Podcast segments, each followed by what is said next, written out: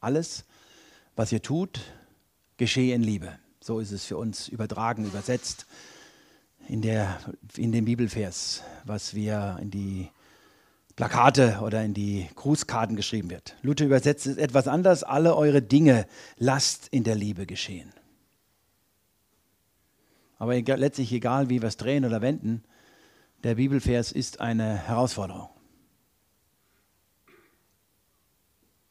Alles, was ihr tut, geschehe in Liebe.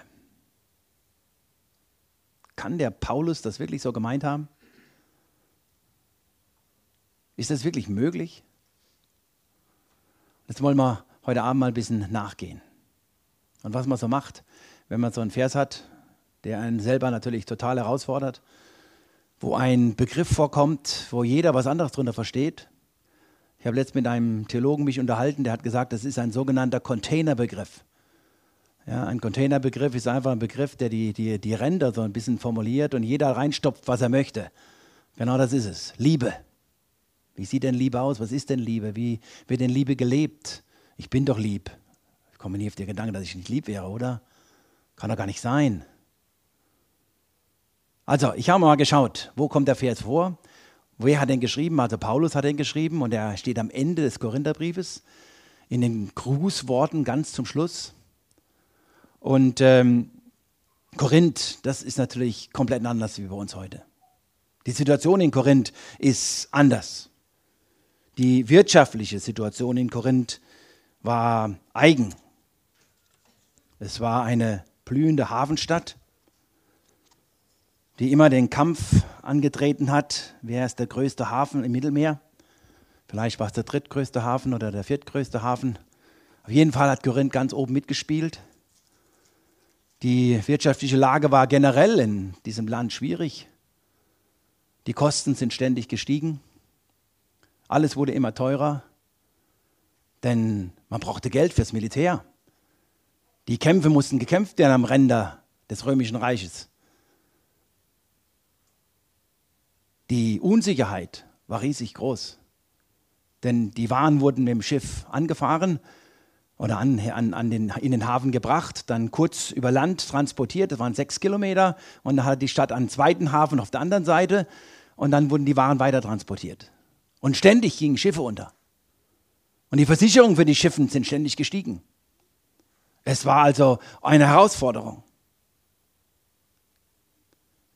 Der Ismus von Korinth, wenn er Griechenland euch vorstellt, das ist dieses Teil da unten von Griechenland mit diesen vier Fingern. Ja, und da oben, wenn man die vier Finger von Griechenland da unten hat, da oben schlägt dann Korinth, da oben lag der Hafen und alle Waren von Asien oder von Kleinasien, von Ägypten sind mehr oder weniger in den Korinther Hafen eingeschifft worden. Dann sind sie diese paar Kilometer über Land, damals war das noch über Land, heute gibt es diesen kleinen Isthmus, der ist dann gegraben worden später, über Land transportiert worden, dann wieder sind es eingeschifft worden und dann ging es nach Rom, in die große Hauptstadt. Also keiner wusste, wie es wirklich weitergeht. Und man hatte erst vor kurzem, vor ein paar Jahrzehnten, einen riesen, riesen Supergau erlebt. Die Römer kamen und haben die Stadt platt gemacht. Also die waren im Grunde gerade erst beim Aufbau. Also kommen die wieder? Wird es Frieden bleiben? Werden die Römer wirklich die Oberhand haben und verteidigen können? Oder müssen wir uns wieder einstellen auf was Schwieriges? Auf politische Unruhen. Und da sind wir beim nächsten Thema. Die politische Situation war alles andere als stabil. Wer sich ein bisschen auskennt bei den Römern, weiß, die Römer waren nicht zimperlich. Die haben die Regierungen ausgewechselt wie andere Leute die ihre Unterhemden. Ja, da wurde einfach mal ein Cäsar mal kurz abgeknöpft oder ausgeknöpft oder ausgeschaltet, sein Schwert zwischen die Rippen geschoben und da war der nächste Cäsar dran. Und dieser hat wieder andere Ideen gehabt. Und gleichzeitig war ständig in diesem Großreich Krieg. An allen Enden. Das wissen wir als Germanen, wissen das natürlich. Ja, wir haben die Römer natürlich nicht in Ruhe gelassen, sondern haben uns immer gewehrt. Und da war immer Krieg. Immer musste gekämpft werden. Und immer musste da im Grunde sich dagegen gewehrt werden. Und dann kam dieser Heerführer zurück nach Rom und er wollte natürlich geehrt werden. Er wollte der nächste Cäsar sein. Und da hat man das innerpolitische Problem. Gleichzeitig war es natürlich ein Vielvölkerstaat. von Spanien bis in den Nahen Osten, von Germanien bis nach Afrika. Und alle wollten mitreden. Alle hatten gedacht, sie haben irgendwas zu sagen. Keiner wusste, wie lange es stabil bleibt, ob die politische Lage wirklich so ist. Noch da, vor wenigen Jahrhunderten, wurden ja die Griechen weggetrieben oder überrannt. Ja, und, äh, und die Römer waren ja nicht so lange wirklich weltweit an der Macht. Und dann Korinth, eine Stadt der kulturellen Vielfalt.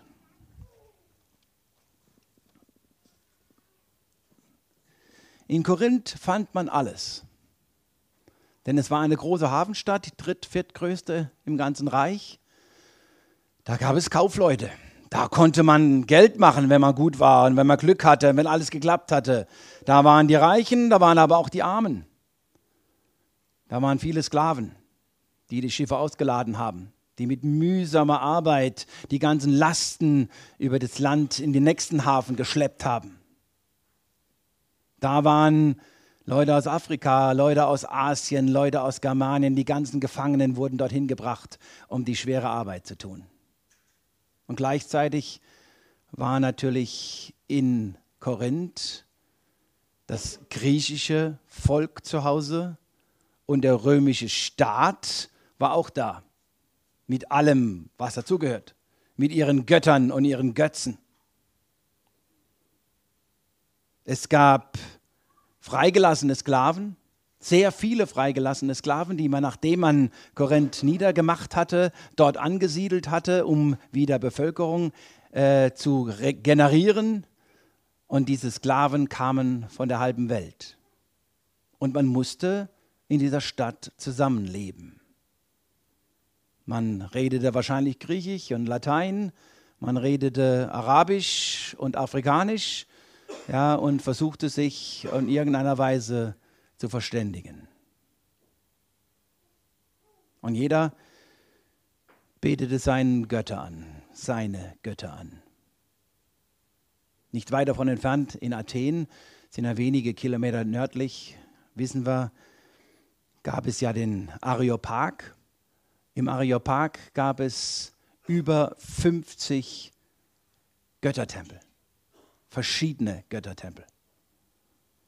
Und das Römische Reich war so gestrickt, dass man keine, keine Religion im Grunde überhand nahm oder vorgab, sondern jeder durfte und sollte seine Religion ausleben dürfen. Also jeder hatte seine eigene Religion, seinen eigenen Tempel, seinen eigenen Gott mitgebracht. Und er wurde auch in Korinth angebetet. Die afrikanischen Götter, die äh, asiatischen Götter, alles war vorhanden. Ein Mischmasch von allem. Und gleichzeitig erlebten die Gemeinde in Korinth eine gesellschaftliche Ausgrenzung. Appala.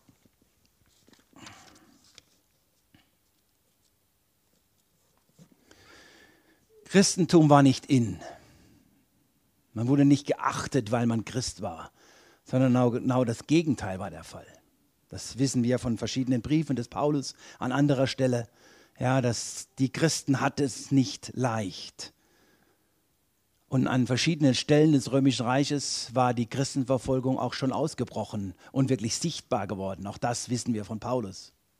Und nur wenige Jahre später, zehn Jahre später etwa, 64, äh, der Brief ist etwa geschrieben, 54, 55, also 64, kam der römische Kaiser Nero auf die Idee, die Christen im ganzen Land zu verfolgen. Und zehn Jahre vorher, also merken wir, die ganze Sache war am Schmoren, die ganze Sache war da. Man wurde als Christ nicht anerkannt, sondern was habt ihr für komische Religionen? Und dann noch einen Alleinanspruch letztlich, den die Christen ja immer haben und hatten. Ja, Jesus allein, den konnte man und wollte man nicht akzeptieren. Man hätte vielleicht noch akzeptiert, wenn sie gesagt hätten, okay, wir leben unser Christensein für uns, aber das Leben Christsein für alle, Mission, war gar nicht gern gesehen. Das ist Korinth 2024.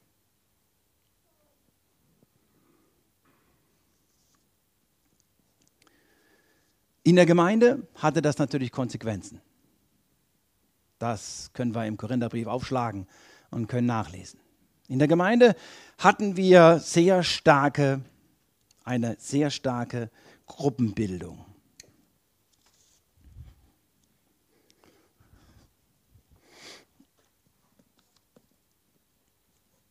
Es gab die einen, die folgten dem Paulus und die anderen folgten dem Petrus. Die dritte Gruppe folgte dem Apollos. Jeder hatte so seine Gruppen, seinen theologischen Leiter, derjenige, der es am besten konnte da vorne, der die besten Briefe schrieb oder die besten Predigten hielt. Es gab gleichzeitig die Herausforderung zwischen den Armen und zwischen den Reichen. Denen, die in Korinth geschafft hatten, das Geld zu machen und sich was zu erarbeiten, und den armen Sklaven, die immer noch Sklaven waren und tagtäglich die schweren Lasten auf ihrem eigenen Rücken über das Land schleppten. Es gab die Witwen, die ihre Männer verloren hatten, und es gab die Ledigen, die nicht verheiratet waren, und es gab die Verheirateten. Und jeder behauptete sich und war überzeugt, dass es das einzige Richtige ist und wie sie sich da einbringen. Und die einen sollen heiraten, die anderen dürfen nicht heiraten und so weiter. Diese ganze Problematik, die damit zusammenkommt. Es gab aus allen Ecken des Reiches kamen die Leute zusammen. Da weiß ich gar nicht, wie die kulturelle zusammen wirklich geschafft hat, was die wirklich dann gegessen haben, wenn die zusammen gegessen haben. Ob jeder seine eigene Würze da mitgebracht hat die einen scharf, die anderen nicht ganz so scharf und so weiter. Ich glaube, da war der Unterschied etwas größer wie zwischen Pfälzern oder Saarländern und Hessen, kann ich mir durchaus vorstellen. Die Vielfalt, die Schwierigkeit. Es gab gleichzeitig die Heidenchristen und es gab die Judenchristen. Diejenigen, die aus dem jüdischen Glauben oder aus einer jüdischen Tradition herauskamen und vieles wussten und vieles erahnten und denen wir auch viele Traditionen hatten und nachfolgten und die Heidenchristen die in der totalen Freiheit lebten. Ich habe doch Christus, langt mir doch total. Es ist alles wunderbar. Freiheit über alles. Es gab wahrscheinlich die Traditionellen und die Liberalen und die Pfingstler gab es auch noch, die den Heiligen Geist über alles setzten. Die Gemeinde war generell sehr pfingstlerisch eingestellt. Aber die anderen hatten da auch ihre Probleme mit. Also eine sehr starke Gruppenbildung gab es in der Gemeinde, die die Gemeinde unwahrscheinlich herausforderte. Kann man natürlich erklären, wenn man das unten drunter sieht, was auf welchem äh, Nährboden sich die Gemeinde entwickelt hat. Waren die alle ein Stück weit froh, wenn sie so eine Gruppe hatten, wo sie sich wohlfühlten. In diesem Mischmasch, in dem man lebte, ja, war man froh, wenn man endlich jemanden hatte, der genauso dachte und genauso tickte wie man selber. Die Gemeinde hatte auch ein großes Problem mit dem Egoismus.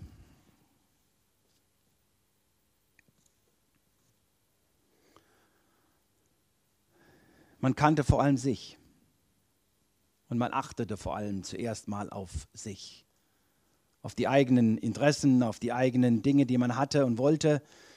Und so kam es vor, dass man zusammen isst oder gegessen hatte und die einen hatten vor sich den großen Topf stehen und aßen sich satt und die armen Sklaven neben sich hatten nichts. Denn beim Tisch des Herrn ist nichts übrig geblieben. Und das in einer Gemeinde. Es gab die anderen, die die eigenen Brüder und Geschwistern wegen irgendwelchen Streitigkeiten auf dem Markt oder irgendwelchen Streitigkeiten wegen Waren, die nicht geliefert wurden oder geliefert wurden, vor den Kader zogen. Kader ist, glaube ich, Deutsch, ne? von Richter, von den Richter zogen, also vor das Gericht brachten. Jeder schaute auf sich und jeder kämpfte für sich. Jeder war überzeugt, dass er Recht hat und nur er hat Recht. Und Traditionen wurden bei den einen über alles gestellt. Die Traditionen müssen erhalten werden. Das muss, das muss so gelebt werden, weil wir es immer so gelebt haben. Das kann nicht sein, dass es anders ist. Ich, mir selbst, mein. Und dann hatte die Gemeinde ein weiteres Problem. Ich habe es jetzt einfach mal genannt, das Problem verschiedener Erkenntnissen. Das ist jetzt ein sehr allgemeiner Begriff, aber ich habe keinen besseren gefunden. Vielleicht gibt es auch einen besseren. verschiedene geistliche Erkenntnisse, was sie für sich von, von den Briefen des Paulus und vom Alten Testament in Anspruch nahmen, was sie verstanden haben, wie sie ihr Christsein ausleben sollten. Da war die Frage zum Beispiel der Geistesgaben. Wie soll das ausgelebt werden? Die einen waren überzeugt, dass der Heilige Geist direkt redet und nur direkt redet und andere waren überzeugt, dass der Heilige Geist in bestimmten Formen redet. Und diese Formen eingehalten werden müssen. Da war eine Riesendiskussion über die Auferstehung der Toten. Wie ist es denn? Wer kommt denn da oben an? Wie wird es denn sein, diese Auferstehung? Und auch da gab es verschiedene Meinungen, verschiedene Überzeugungen. Und dann natürlich, könnt ihr euch vorstellen, die Freiheit in Christus. Was darf ich als Christ? Und was ist vielleicht als Christ nicht so gut, wenn ich es tue oder nicht tue? Und die einen waren überzeugt, ich darf alles. Denn in Korinth ist alles möglich, alles erlaubt. Das war ihr Leben. Das haben sie vorgelebt gekriegt, das haben sie leben sollen. Das war gar nicht anders möglich in dieser kulturellen Vielfalt, in den verschiedenen Menschen, die da zusammen waren. Es war nur möglich, wenn jeder sein Leben führen dürfte. Und das muss doch in der Gemeinde auch möglich sein. Und die anderen, ah, na, na, na, na, na, na, na, na. Das kann nicht sein. Wenn das, Köpf, Götzen, äh, wenn das Fleisch bei den, bei den äh, Götzen geopfert wurde, dann Finger weg. Auf keinen Fall. Da hört die Freiheit auf.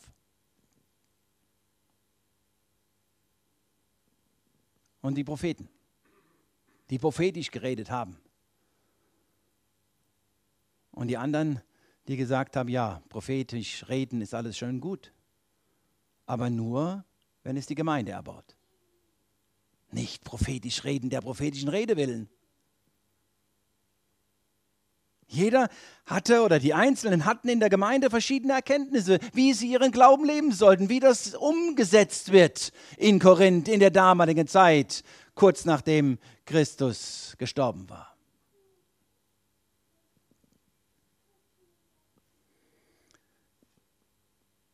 Und jetzt die Frage, ist das so anders wie heute? Ist es nicht genau das Korinth, in dem wir heute genauso unterwegs sind? Die wirtschaftliche Situation. Spannend. Wer weiß, wie es in zehn Jahren aussieht. Die politische Stabilität, in der wir unterwegs sind. Lasst mal Trump nächstes Jahr an die Macht kommen. Wie es dann aussieht. Politische Stabilität. Kulturelle Vielfalt in den größeren Ballungsgebieten unseres Landes haben wir mehr, oh, jetzt muss ich aufpassen, dass ich jetzt korrekt bleibe, mehr, Ausländer darf man nicht sagen, wie soll man sagen? Internationale Leute, die im Grunde in den Klassen sind, wie im Grunde Deutsche. Gesellschaftliche Ausgrenzung des Christentums, des Christen. Auch das kennen wir. Dieser Alleinanspruch. Nur in Christus. Möchte heute keiner hören. In den Gemeinden die Gruppenbildung. Rede ich jetzt nicht über US und Sellenrot. Das ist nur eine kleine Gruppenbildung. Der Egoismus. Ich, meiner, mir selbst. Und dann die verschiedenen Erkenntnisse. Ich habe verstanden von der Bibel, das geht so. Und der andere hat verstanden, es geht anders. Ist der Unterschied vielleicht zwischen damals so, zwischen blau-grau und grau-blau? Oder zwischen violett, lila und Pflaume? Wo ich jetzt als Mann keinen Unterschied sehe. Vielleicht manche Frau das behauptet, sie würde das sehen. Aber ich als Mann ist es alles gleich für mich. Violett, lila und Pflaume ist alles eine Farbe. Ja, ähm, es ist so anders damals in Korinth. Und es ist doch so gleich. Und dann kommt dieser Vers, alles, was ihr tut, geschehe in Liebe. Denn Paulus hat ja diesen Vers in diese Gemeinde gesprochen, in diese Stadt. Das ist ja das Ende des Briefes. Und alle Beispiele, die ich euch gezeigt habe, kommen ja aus diesem Brief heraus. Der habe ich ja nicht erfunden. Alles, was ihr tut, geschehe in Liebe. Und es ist ja nicht das einzige Mal, wo die Bibel davon redet, dass das in Liebe geschehen soll und dass Liebe so wichtig ist. Ich habe einfach noch zwei, habe ich noch äh, genommen, äh, rausgesucht. Da heißt es zum Beispiel, ein neues Gebot gebe ich euch, dass ihr euch untereinander liebt, wie ich euch geliebt habe, damit auch ihr einander liebt habt. Darin wird jedermann erkennen, dass ihr meine Jünger seid, wenn ihr Liebe untereinander habt. Jesus selber hat das letztlich genauso gesagt. Er hat sogar noch eins draufgesetzt. Nicht nur alles, was er tut, tut in Liebe, sondern an der Liebe werden die anderen erkennen, dass ihr mit mir unterwegs seid.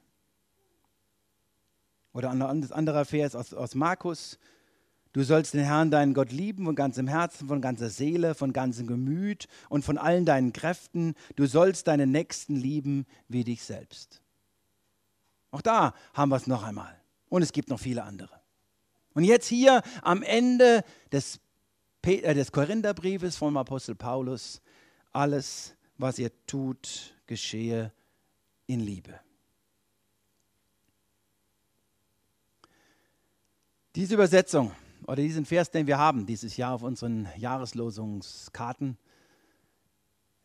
gibt den Eindruck, dass die Liebe sich beschränkt auf das Handeln, auf das Tun. Alles, was ihr tut, wird sogar noch unterstrichen.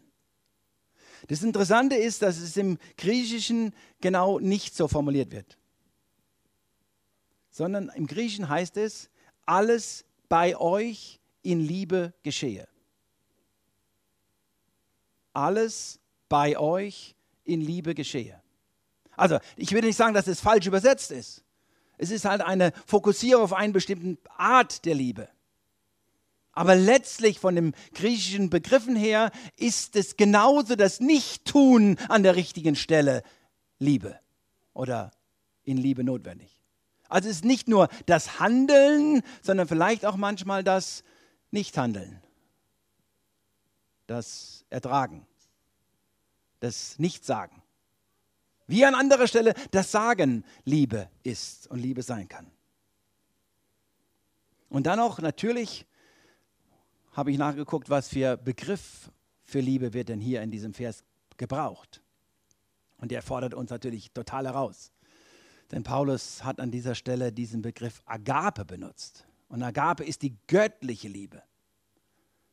Die göttliche Liebe, die Liebe des Vaters zu uns, der seinen Sohn schickt auf diese miserable Erde wo Leid und Schmerzen und Tod und Krankheit einfach dazugehören. Und wo dieser Jesus durch das alles durch muss und am Ende am Kreuz für uns stirbt. Diese Liebe Agape, die letztlich beschreibt, was Jesus aus freiwilligen Stücken für dich und mich getan hat.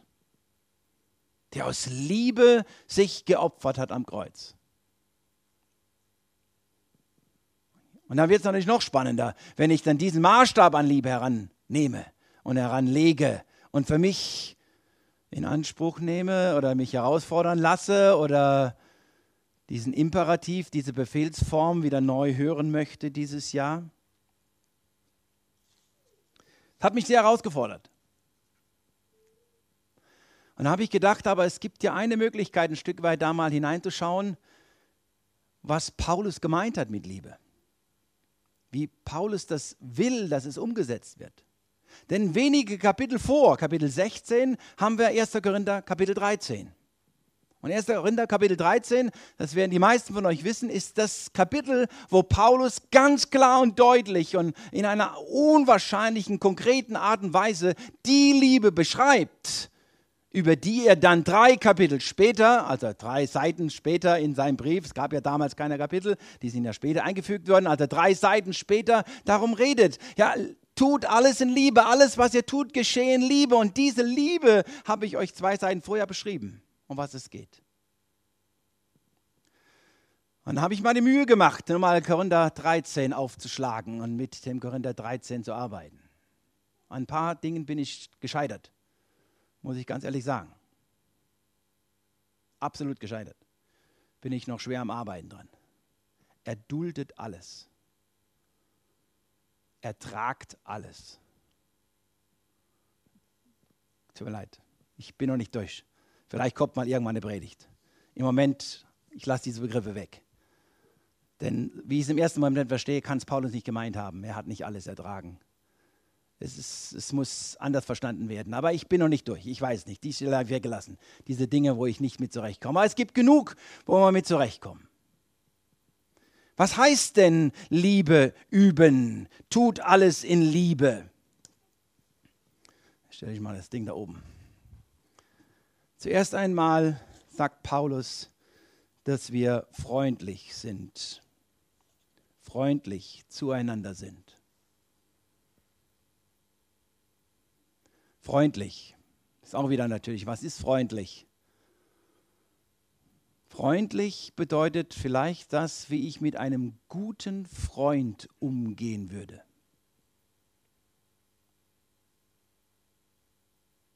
Das ist freundlich. Also freundlich kann in dem Fall nicht bedeuten, ich sage immer nur Ja und Amen und lächle nur. Das mache ich beim guten Freund nicht. Wenn der in die Gefahr ist, ins Messer zu laufen, dann werde ich ihn darauf aufmerksam machen, dass da ein Messer auf ihn wartet. Und wenn er auf verkehrten Wegen unterwegs ist, werde ich alles dran setzen, dass mein guter Freund das merkt und das realisiert. Freundlich, wie ich mit einem guten Freund oder einer guten Freundin umgehen würde. Mit ihr durchs Leben gehen, durch dick und dünn. Mit Leiden, mit Freuen, mit Kämpfen, mit Ringen und alles in einer guten, aufbauenden Art und Weise. Meinen Freund würde ich nicht in den Senkel stellen, dass er nachher nur noch zwei Zentimeter hoch ist. Sondern meinen Freund würde ich versuchen zu gewinnen. Ein anderer Begriff, der auch relativ bekannt ist, der uns alle, vielleicht mich manchmal ein bisschen mehr, herausfordert. Geduldig sein. Alles braucht seine Zeit. Obwohl es manchmal auch ein bisschen schneller gehen könnte, ihr versteht ja. Nein, nein, ist in Ordnung, ihr versteht. Alles braucht seine Zeit. Geduldig sein. Geduldig sein mit mir selber, geduldig sein mit den anderen. Geduldig sein. Es kann sein, dass der eine oder andere, mit dem ich unterwegs bin, einfach etwas länger braucht,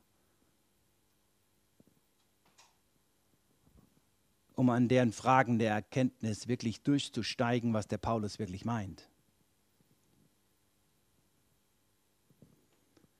Dass ich einfach geduldig bin, dass die Leute auch ein Stück weit was überwinden müssen. Obwohl sie sich wohl fühlen, wenn die Ägypter mit den Ägyptern zusammensitzen und die Römer mit den Römern, dass in der Gemeinde man halt miteinander unterwegs ist. Es braucht Zeit, Geduld. Geduldig sein, freundlich sein. Zwei Begriffe, mit denen wir immer wieder zu kämpfen haben. Jeder auf seiner Weise und jeder an seinem Punkt. Ich habe festgestellt, es gibt Dinge, im Leben, wo ich relativ geduldig bin und andere Dinge, wo es mir schwerfällt. Und ich vermute mal, es bei euch ganz genauso. Das ist nicht einheitlich so, dass ich sage, ich bin so. Ne, ich bin nicht so. Ich bin mal so und mal so. Aber der Herr möchte uns schenken, er möchte uns geben, er möchte uns heute aufmerksam machen, dass wir unterwegs sind wie Freunde. Und dass wir aufeinander warten, miteinander gehen. Ein anderer Begriff, was ich ganz spannend finde und auch wichtig, wenn es gerade um diese Themen geht hier, er bläht sich nicht auf. Liebe bläht sich nicht auf. Jetzt muss ich mal bei Stiftpunkt noch gucken, dass ich nicht alles auswendig sage hier. Er macht nicht mehr aus sich, als er ist.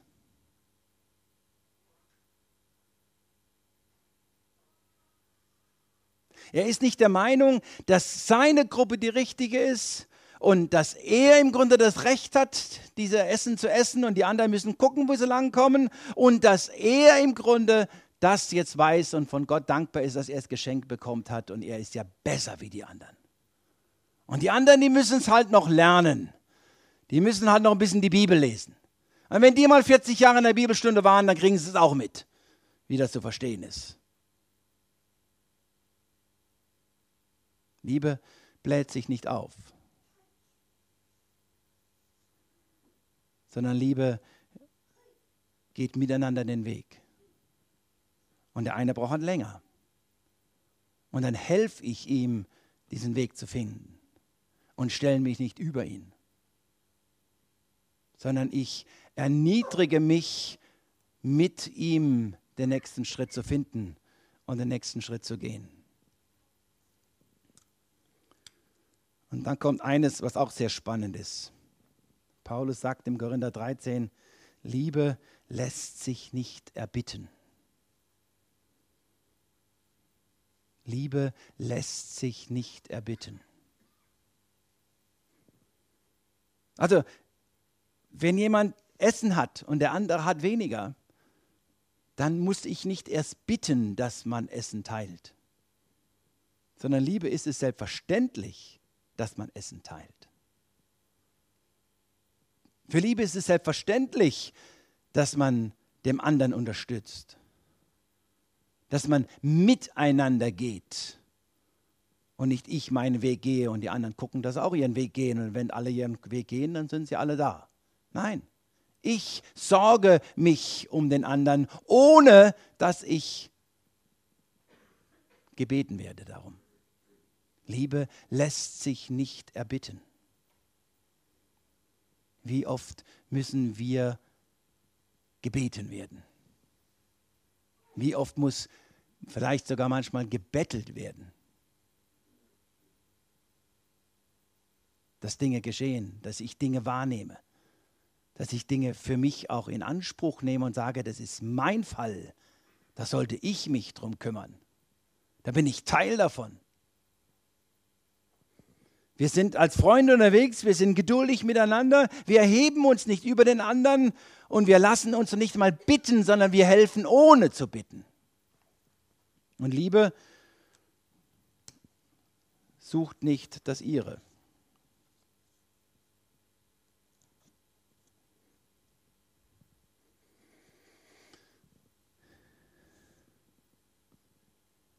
Liebe sieht den anderen und überlegt, was der andere braucht.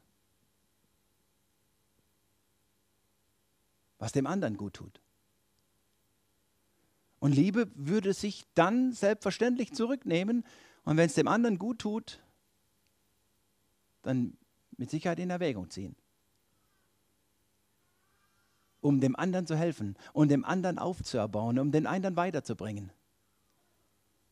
um den nächsten zu, ge zu gewinnen um ihn zu unterstützen. Den anderen höher achten als sich selber, sagt Paulus an anderer Stelle.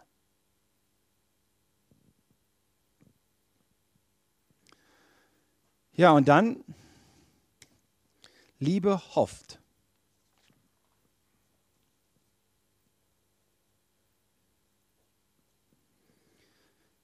Vielleicht könnte man so übersetzen, Liebe gibt jemand die zweite Chance. Er gibt es nicht auf, sondern hofft, dass auch bei ihm dieser Egoismus kleiner wird, dass auch bei ihm die Erkenntnis irgendwann kommt, wie das ist mit dem Heiligen Geist und mit der Prophetie und mit dem Abendmahl und mit der Auferstehung der Toten. Sie hofft, dass auch dort der Geist Gottes durchdringt. Und für mich das Wichtigste vielleicht, Liebe vergibt. Das kommt nach meiner Überzeugung zweimal vor. Liebe rechnet das Böse nicht zu. Ist für mich mehr oder weniger dasselbe wie Liebe vergibt. Wenn in diesem kulturellen Mischmasch, wenn in dieser schwierigen Lage, in der die Gemeinde sich befindet, dann wirklich es passiert, dass die Dinge mal schief laufen, dann ist Liebe bereit zu vergeben und trägt es dem anderen nicht nach. Du hast aber doch vor fünf Jahren oder vor zwölf oder vor 15. Da war doch mal, sondern Liebe vergibt. Und wenn ich es vergebe, dann streiche ich es nicht mehr dem Nächsten auf dem Brot, dann mache ich meine Entscheidungen, meine Handlungen, meine Aktionen nicht abhängig von dem, was vor 10 oder 15 Jahren war oder vorgestern war, sondern ich begegne dem anderen, dem Nächsten wieder, freundlich, geduldig.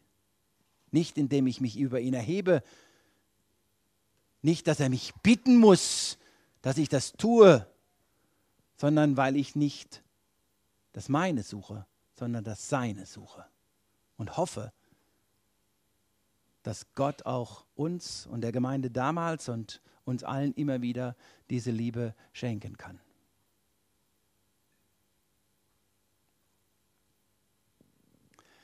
Alles, was ihr tut, geschehe in Liebe. Das ist der Bibelvers. Könnt ihr 13, dürft ihr gerne zu Hause dann nochmal nachlesen. Gibt es noch ein paar andere Dinge.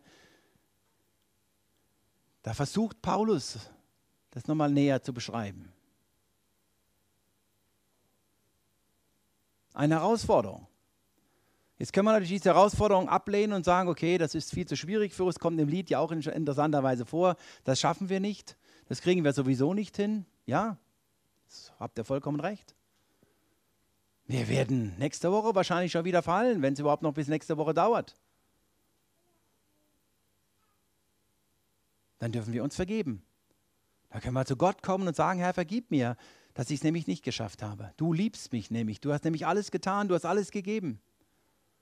Und er wird wieder mit uns anfangen, denn er ist geduldig. Er hofft. Er stellt sich nicht über uns, sondern er vergibt uns, er trägt uns durch, er trägt uns mit und er geht wieder den nächsten Schritt. Möge Gott uns schenken, dass wir dieses Jahr uns ganz bewusst darin einüben. Das Hören. Uns herausfordern lassen. Herausfordern lassen von dieser Jahreslosung. Diese Jahreslosung steht in Zusammenhang, einem ganz kleinen Zusammenhang Nämlich dieser, diese Aussage des Paulus ist nicht beschränkt auf diese Aussage hier, alles geschehe in Liebe. Sondern im Vers 13, der Vers vorne dran, wird das begründet auf andere Dinge. Wachet, steht im Glauben, seid mutig und seid stark. Alle eure Dinge lasst in der Liebe geschehen, so übersetzt es Luther. Nächsten Sonntag wollen wir mal schauen was Paulus damit meint mit Vers 13 und was das dann für Konsequenzen hat für unsere Jahreslosung. Jetzt wollen wir beten miteinander. Ja, Vater, wir danken dir. Wir danken dir für diese Jahreslosung, die für uns gewählt wurde, die wir nicht rausgesucht haben, die uns ja, schwerfällt, mit dem wir vielleicht manchmal zu kämpfen und zu ringen haben, die uns heraus, herausfordert die uns aber auch letztlich immer wieder in die Abhängigkeit von dir treibt? Aber Vater, wir dürfen erleben, dass du diese Liebe uns geschenkt hast und dass deine Liebe durch uns auch wirksam werden darf und auch sichtbar werden darf. Auch deshalb bist du auf diese Erde gekommen und auch deshalb hast du deinen Sohn geschickt und auch deshalb hast du uns den Heiligen Geist geschenkt Und wir wollen uns erfüllen lassen von deiner Liebe und bitten dich darum, dass diese Liebe dann auch sichtbar wird und dass wir das genau dann ausleben dürfen. Dass in unserem Miteinander, in unserem Handeln, in unserem Nichtsagen, in unserem Reden, in unserem äh, Leben, in unserer Gemeinschaft diese Liebe erkennbar ist. Untereinander, füreinander da sein. Herr, vergib uns, wo wir gefehlt haben und wo wir fehlen.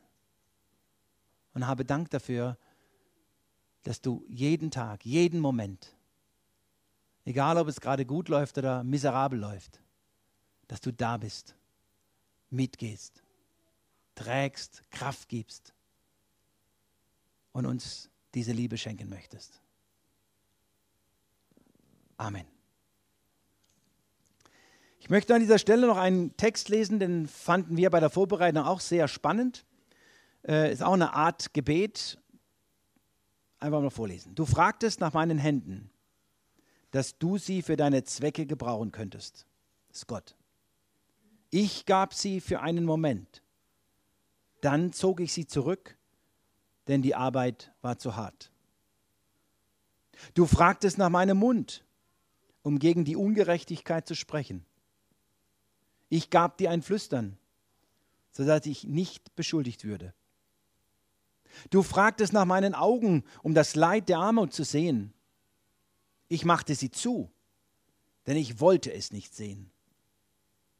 Du fragtest nach meinem Leben, sodass durch, dass du durch mich arbeiten könntest. Ich gab einen kleinen Teil, damit ich nicht zu sehr einbezogen würde. Herr, vergib mir meine kalkulierte Mühe, um dir zu dienen, nur wenn es mir angenehm ist, so zu tun. Nur an den Plätzen, wo es sicher ist, es zu tun, und nur mit denen, die es einfach, die es mir einfach machen, es zu tun. Spannender Gedanke von Joe Seremane.